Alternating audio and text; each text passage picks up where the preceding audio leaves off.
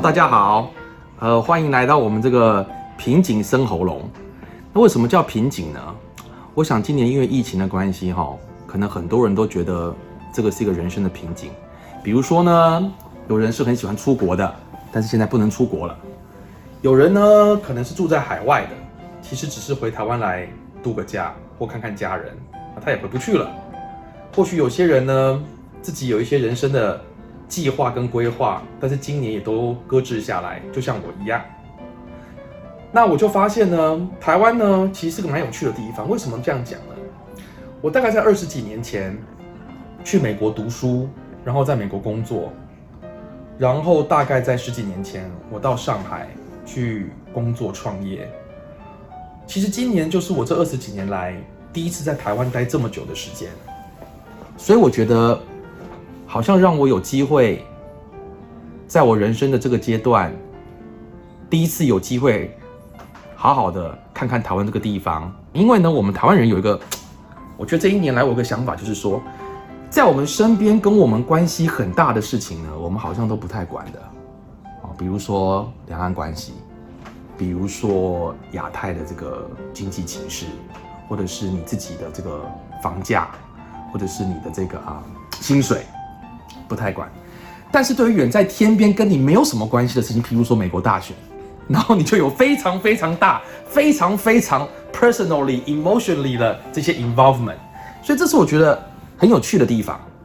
所以因为我常常跟朋友聊天，所以朋友就跟我讲说，那我们是不是来开一个 podcast 好了？那有空的话呢，有机会就跟大家聊一聊。所以最近一个月我也想了 podcast 这个事情，所以我觉得呢。大家听，如果听我们节目的话，你也不用太认真。反正我相信你也不是很仔细在听我们节目，你可能现在在上班或者大便。所以呢，如果你喜欢听，你就多听一点；不喜欢听，其实很简单的，你就转台就好了。那你也不用想说我们是谁，或是到我的 Facebook 或 Instagram 上留言，因为那没有什么太大意义，你知道吗？然后呃，所以如果你不喜欢，你就像看政论节目一样，你就转台就好了。好，也没有什么好这个的。那如果说你你觉得我们的内容有点太多负能量了，你不是很喜欢，那你就去看很多心灵鸡汤嘛。现在很多你知道心灵鸡汤的嘛，就是那种呃，好像看起来觉得很有内容，但实际上对你的人生根本一点帮助都没有。不过我也建议你啦，如果你去看心灵鸡汤，我觉得你就你可以去谈恋爱，其实也差不多，就是说好像觉得得到很多东西，可是事实上对人生也没有什么帮助。这样，那。你现在抵制谈恋爱这件我我没有抵制，我只是说他，你知道吗？就是忍不住，人人人人生人生就是这样。我台湾人是很有趣的，其实你知道吗？我觉得台湾是一个充满了正能量的地方，是真的。每天早上起来，其实天气还不错，出去大家都很，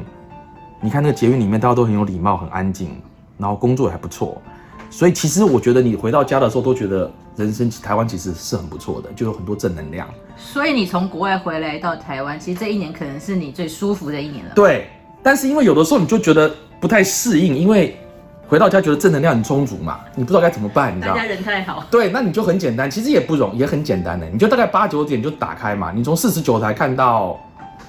哎，大概五十七台，对你就可以吸收一点负能量，让你平衡一下，免得这个太舒服就觉得不太对。你确定我们第一集你就要大概大概就这个意思哈？我觉得这个争论节目是一个蛮有趣的事情，而且我才里面发现说，原来有一种人叫做社会观察家，这个这个是一个蛮有趣的 title，所以这也就是 trigger 了我觉得可以来开一个 podcast 的原因，就是这样。反正就是我们就可以想哈，对对对，也不是，我们就聊聊讲。那有趣的是呢，所以我们就在想说，到底我们要聊些什么东西呢？那其实我们这个 podcast 呢？我们本来想在上个礼拜或两个礼拜之前就来录的，那我们想讲这个是美国美国大选这样，但是我自己觉得呢，在那个时候讲呢，好像有点不太适宜，太偏激。对，而且大家都在热情上面，我也不知道为什么在台湾搞的，不是，就是不是，就是我的意思说，我跟我美国的朋友聊美国大选都没有那么的 serious，你知道吗？结果台湾大家这么 serious，我也搞不清楚状况，本 anyhow。而且我觉得那时候呢，你讲任何的东西只有两种结果，一种你讲的东西呢，最后两个字礼拜之后答案不一样，人家就说哈你是个猪，你看吧，你还说你懂个屁，或者是说你预测正确了，你就说啊，你看我看我多准，我最懂。其实这都我觉得是很无聊的事情，因为这跟我们其实没有什么关系。所以我就在观察说，我们台湾人到底在 care 一个什么东西，你知道吗？所以我觉得你你好好说，不是不是，而且不是，我是我是说，台湾有很多专家，嗯哼，比如说他是教授，在美国的教授，或是他是所谓怎么美国以前智库的研究员或什么，但是那些智库其实你就从来都没有看过。But anyhow，不 cares。那他们讲了很多，我觉得是美国呃呃现在的呃状况啦，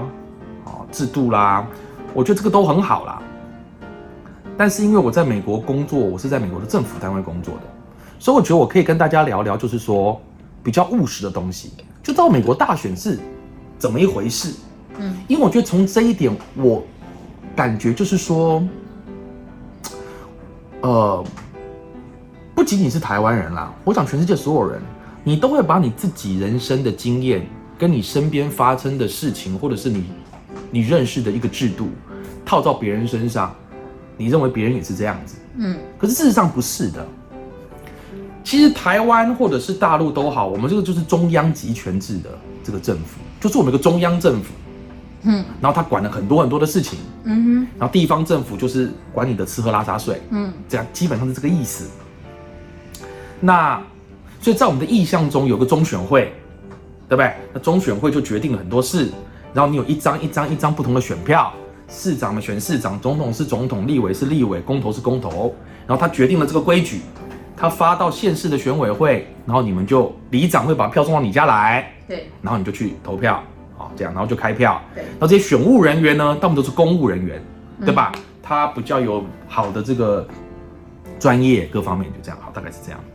美国不是的啊、第一个，美国没有中选会的，所以绝对你不会听到有一个美国的单位出来宣布说，哦，几月几号我们确认哪一个人当选，没有这个事，因为美国是一个联邦制的国家，它不是中央集权制的，所以不会有人来 announce 一个中选会，没有的。联邦制又是一个，美国是一个州一个州的，其实你可以把它想象什么呢？当然有很多政治学者会跳出来批评我，但是其实没有所谓，因为呢，你也不知道我是差谁，而且重点是，你就不要听就好了。这个意思就是说呢，你可以把它想成一个欧盟，嗯，比利时、法国、德国、英啊，英国没了，对吧？呃，卢森堡这些欧洲的国家，它都在欧盟里面，但是每个国家其实它也是个国家，嗯，它自己有它的制度，它有它的想法，它有它是不管它是社会主义，它是资本主义，anyhow，他有它的一套运作的系统，只是他们加入了这一个邦联，嗯，邦联有一些比较 general 的 rules，你需要去遵守，如此而已。其实你可以把美国想象，它就是这个样子的，所以一个州像一个国家一样，它自己有它的法律，它有它的法院的 system，所以它有它自己的啊。州的走向跟导向，他们加入了美国这个 United States of America，它不是 Republic of America。他加入这个联邦制度，只是希望联邦政府帮他做一些事情，比如国防啊，打仗嘛，嗯，外交，就这样。这就是美国总统负责的工作，他不负责内政的。你铁路要怎么盖，你公路要怎么修，这跟美国总统没有关系的。各州自己负责，对，所以呢，我常问我朋友，大家都觉得哇，美国这个国务卿很屌，嗯，总统、副总统下来就国务卿了。你知道国务卿是干嘛的吗？如果在我们国家的话，不知道，对，他就是外交部长而已。国务卿只负责 Secretary of State，他是负责外交工作的，他不是大家认为国务卿可能是行政院长，不是的，美国没有行政院长的。OK，所以 Secretary of State 就是外交部长，他是负责外交事务的。所以长话短说就是，美国没有一个中央集权政府来管这么多事情，所以他也没有中选会。大家最近都哇，我觉得哈，我们台湾人现在可能比美国人啊都更了解美国的地图。就他们竟然知道，你知道我台湾很多朋友竟然知道 Wyoming 跟 Delaware 在哪里？在哪里？我告诉你，美国人都不知道，我不相信他知道，这是非常非常少人知道。你知道吗？我在美国的时候，我们做过那个一个测验，美国高中生啊，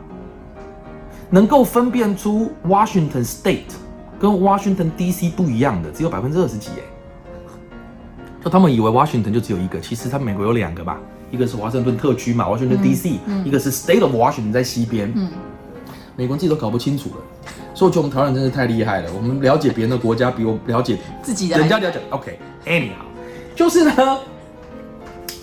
我们讲到哪里了？哦，好，每一个州都有每个州制度，所以为什么大家会说，哎，美国这制度好奇怪啊？为什么有选举人团呢？其实当你回到它是一个邦联制的时候，它是 make sense，的就是什么呢？什么叫选举人团？就是我这个州要记住这个重点哦，我这个州依据我州的法律跟我州的需求，我州的里面的居民，我决定要选谁做总统。所以，我 Massachusetts 这个州居民的想法，我根本不管你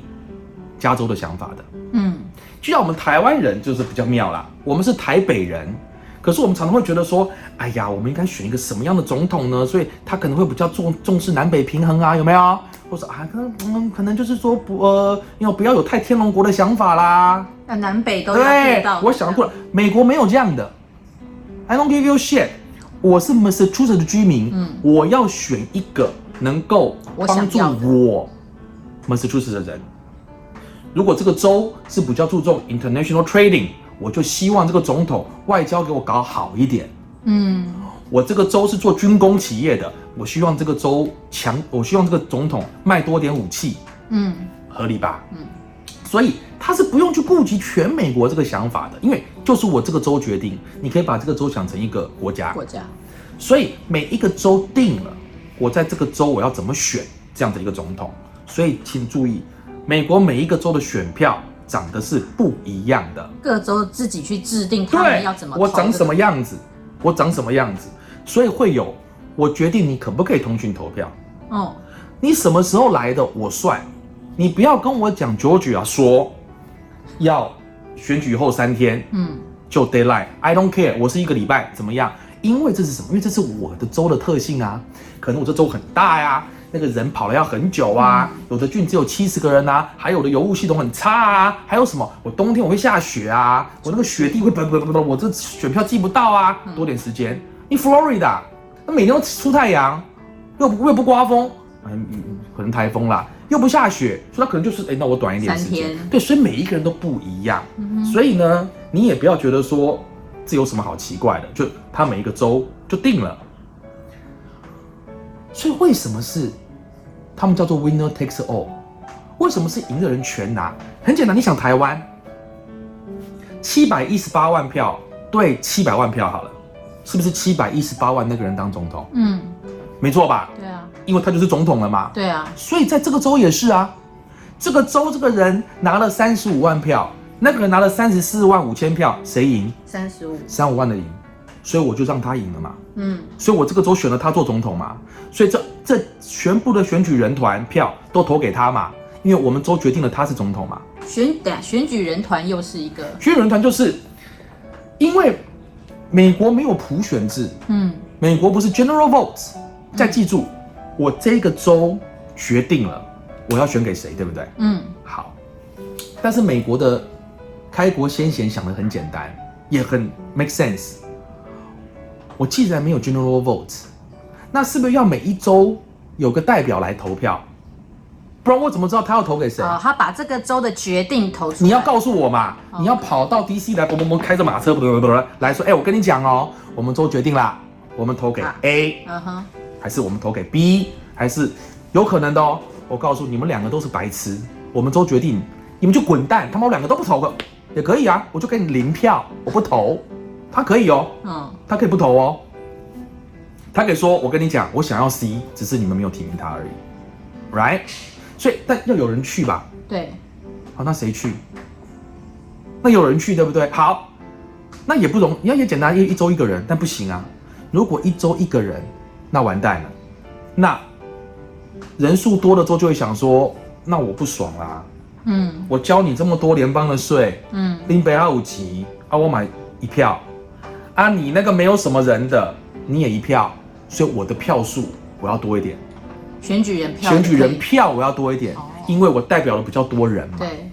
但是小的州也不行啊，那完蛋啦！哦，那你永远都已经讲了算，嗯，我只有一票，按照人口比，你五十票，那算我不要投好了，因为我选的人永远不可能跟你旗鼓相当对啊，所以他就按照州的人数比例各方面，他就决定了每一个州你有你有可以有多少选举人团票，嗯，来投 represent，在你这个州呢还是有一定的地位，嗯对吧？你就不会太偏颇到所以可能比较大的州，他的选举人团一定比较多就有五张，这五张可能就投给某一个人，对他一全部要给他，就因为这个州选完了，因为我这个州选完了，这样理解了吗？就是说我这个州已经决定了，哦，我要投给 A，我只是告诉你这五张票我给对，谁，所以当然是 winner takes all，嗯，所以这也没有什么好觉得奇怪的。当你一直有中选会，当你一直有普选这样的 idea 的时候，你就觉得它非常的奇怪。嗯，但是你把它想成小，想成它的时候就不奇怪，很简单，因为台湾很小，日本也很小，嗯其实韩国也很小。你 compare with 美国，美国太大了，美国非常非常的大。那所以你如果把台湾想成美国的一个州，你就很好理解了。嗯我们台湾呃，如果我们是台湾美国的一个州好了，嗯我们台湾今年选出来应该是拜应该是川普啦，好，应该川普会选。OK，好，那台湾选了川普啊，可能是譬如说我们是啊七百万对六百万，川普赢。嗯，那我想请问你，我们去华盛顿 DC 的时候，我们台湾投给谁？就是投给川普了嘛，嗯。因为我们已经决定川普是我们的总统，嗯。所以他去当然就投给这同一个人嘛，对，就这么简单。会不会有跑票这件事？当然会啊，美国也发生过啊，但是跑了就跑喽，他也不管你。他这是他的权利啊。哦，我们台湾就会选，譬如说我们有二十张票，我们就会选出二十个选举人团，嗯我们会告诉他你要投给川普。嗯，糟糕，如果人家是断章取义，我会不会抓去关啊？哦，我们要投给 A，、哦好，我们要投给 A。所以当组织选举人团的时候就很重要啦。我要确定那个人会投给 A 啊，你不要找一个就是 B 的老婆，他一定投给 B 的。嗯，你把他找来做选举人团，你就是等于让他跑票了嘛？因为他的法律，呃，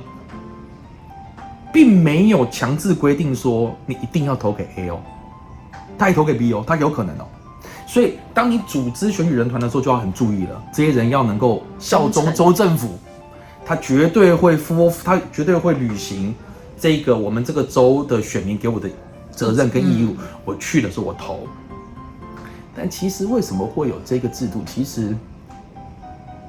美国人在制定这个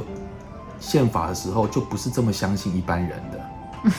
他就是希望最后选举人团这些选举人是嗯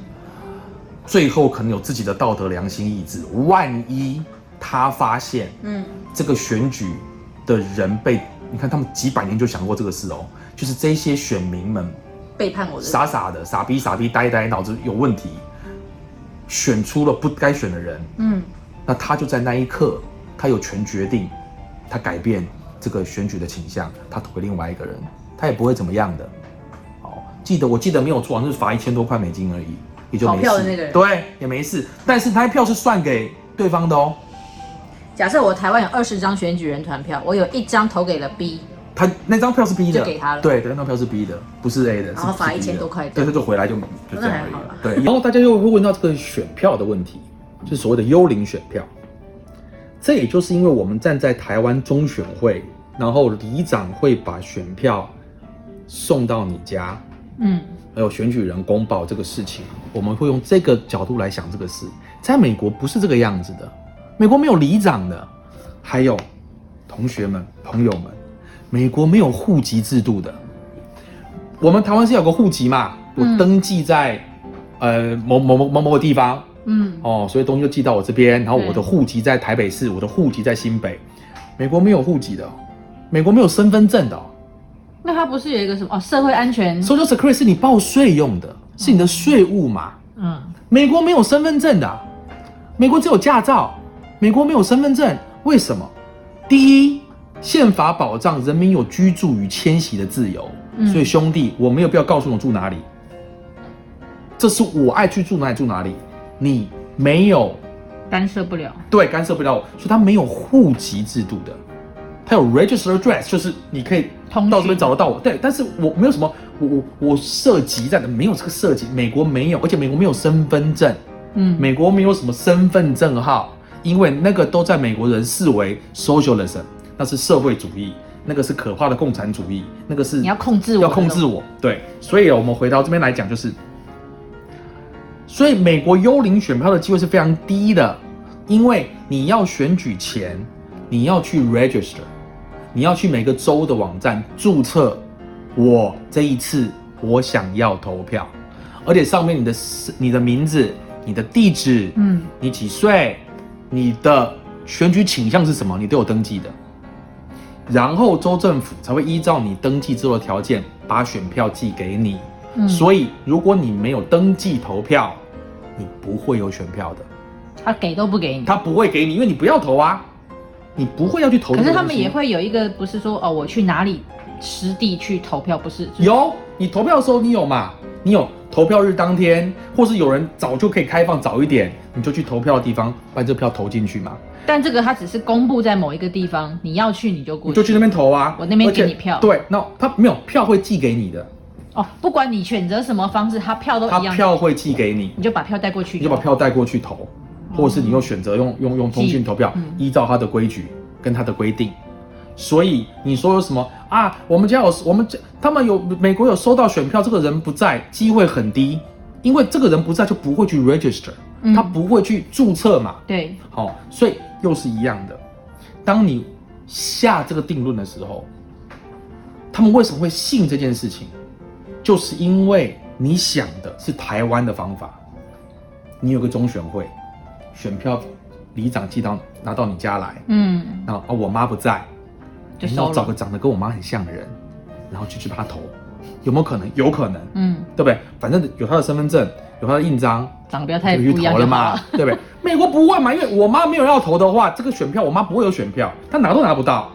因为她没有没有注册，所以选票我妈就不会有选票嗯，，right？所以我们还是我们多了解别人的时候，我们的看法就会不一样。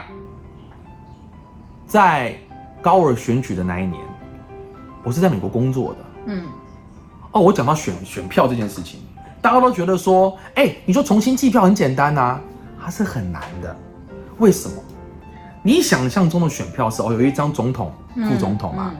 然后有一张立法委员嘛，有的时候有一张乡长嘛，有一张县市长，这样一张一张。美国不是的，美国是一张，所以它上面有总统、副总统，上面有众议员，上面有参议员，有的州没事背面还给你弄个公投。嗯，像我在美国做选务人员，因为我在政府单位工作，当然就问我要不要去做选务人员。那选票是两面的，还有州长，还有州务卿，上面还有背面还有二十题的公投的题目，在每一次都是这样吗？就看那个州或那个城市，哦，那个州可能顺便把这件事情做，他要处理掉啊。所以而后面的公投题从这边要建，我们那一年的公投题从这个学校建一个高中是要是什么样子的高中，到这个桥要长什么颜色，全部都有。后面还有市长，还有一大堆要选的人，市议员，在一张选票上，你人工计票你要怎么重计？上面有太多太多的 information。就讲美国大选好了，它起码前面有什么呢？总统的，有参议员的，有众议员的。其实一张选票上密密麻麻东西很多的，不是像你想的这么容易，嗯，对吧？所以一张拿来要看嘛。好，高尔那一年呢，是因为差距很小，高尔要求人工计票，嗯，他要求你要人工计票，其实已经启动了人工计票了，记了一次了，他觉得不行，还是不行，我要再记一遍，弄了两三次了，时间都快到了，选举人团要出发了，所以最高法院跟他讲，兄弟，你别再搞了，我已经帮你 recount 很多次了，你这个 recount 的不会影响选举结果的，我看算了吧，所以他接受了。还有还有，当年高尔在法院提起的诉讼，是他要 recount。他本人，他本人觉得，而且他是什么呢？他的他是 Gore versus Bush，他是告诉 Bush 说我要 recount，嗯，他不是 Gore versus State of Florida。今天你川普的事，你是 versus 呃 state government，就是因为你说选举有舞弊，嗯，所以你是对州长，你是要告这个州的州长说他有舞弊，因为选举是他办的嘛。所以他告的人不是拜登，他是告州长，他是到一个州里面说他妈我要告你，因为你的选举有舞弊，你觉得谁能接受？这个东西怎么搞？而且今天我要求是 recount，我希望你们帮我用人工计票记起来，这个 OK，我帮你再记一次。但当你跟我讲说我舞弊，我做票，或者指控很大，这是刑事案哎，开玩笑，这抓去关的哎。你觉得你觉得这个东西难不难？嗯，在美国告人是一个很很痛苦的事情，因为你要有证据，你才能够告人家。不是，我觉得你舞弊，我就要告你。我就要告你，然后你要找出证据来说你没有舞弊。不是的，你要找到证据说我舞弊，你才能告我啊。所以律师也才会受理这个 case。律师他你有可你可你付愿意付很多钱，我帮你弄啊，但是你不会赢啊，你在地方法院就挂啦，你怎么会跑去跑去跑去这个 federal court 呢？他到不了那里啊，就没有啦，因为你没有证据啊，你要起诉什么东西？这就是鬼扯淡。所以今天为什么他说你看川普很可怜啊，呃，都都失败，一定是被人家弄掉的？没有，因为他没有证据吧。所以他很快，可能两三天就被驳回，两天就反正就叫你滚蛋嘛，因为他只是怀疑这件事情。对，而且重点是这句话，你是要告美国的州政府，嗯因为你说他舞弊嘛，嗯你说他选举舞弊嘛，那这不得了，你是在告告一个州政府、哎，那你觉得他成案的机会有多少呢？是非常非常的低的啦。所以我觉得，呃，我讲这个呢也没什么，只是我觉得或许我们可以开始真的从你身边开始，就是你好好去了解为什么别人会这样子，就不要再用。这也不是什么指责啦，我觉得这没有什么，就是你不要用你台湾人你知道的逻辑，跟你知道的生活，去套在别人身上，嗯，然后说他为什么会这样子，我说他就应该要怎么他？或许会讲嗯 no，就是因为他不一样，嗯其实就你就接受这个事情，就是他不一样，对不对？就就这样，嗯所以我觉得这是我这次 在讨论的时候常常觉得很有趣的地方，而且我们常常会。不过，或许我们自己，因为现在很容易发表自己的意见嘛，非常容易，到对处都可以。到处都可以，所以他听到了这个，他就讲了。对，好，那就是因为这样，所以我反而觉得，嗯，人要发表的意见之前，可能我认为要比以前更小心，嗯因为以前呢，你随便讲什么，其实也没有人知道你你你在干嘛。对，但现在其实你随便讲一些什么，你可能会造成一些影响的哦，因为听了很容易就传出去了。我觉得啊，如果你是一个自己比较负责任的人的话啦，呃，而且你有一些能力，你讲的话人家会愿意听的时候，我反而觉得你要更注意，你讲这些话，呃，背上什么东西嗯，哦，因为别人很可能听你的话之后就被你影响激怒或影响，对影响，或者是他就发表了其他的言论，right？那就影响到更多的人。其实可能最后发现，其不是啊，我当初讲的不是这个样子的，但传久之后就变成这个样子。嗯就跟大家分享一下，希望大家就是我们啦，都有机会去多了解别人，不同国家，不管是谁，even 就是你你旁边的邻居，对不对？你你你有的时候可能你抽烟，他来骂你，maybe 他有小孩啊，maybe 他有一个很小的小孩子。每一个人家里面的情况。对，所以，我们如果站在别人的立场上想想别人，或是，呃，可能他爸爸妈妈，他他他他他的爸爸或爷爷都是肺癌过世的，所以对烟就非常反感嘛嗯哼，，right？嗯，那如果你能了解了，哦，OK，我我我了解，对不对？那你就可能比较容易有不同的想法，这样子。所以就希望在未来呢，反正我也不是专业的 podcaster，然后我也不是要靠这个赚钱，所以 等我想到有什么东西的时候，我就跟大家再聊聊。谢谢啦，拜拜拜。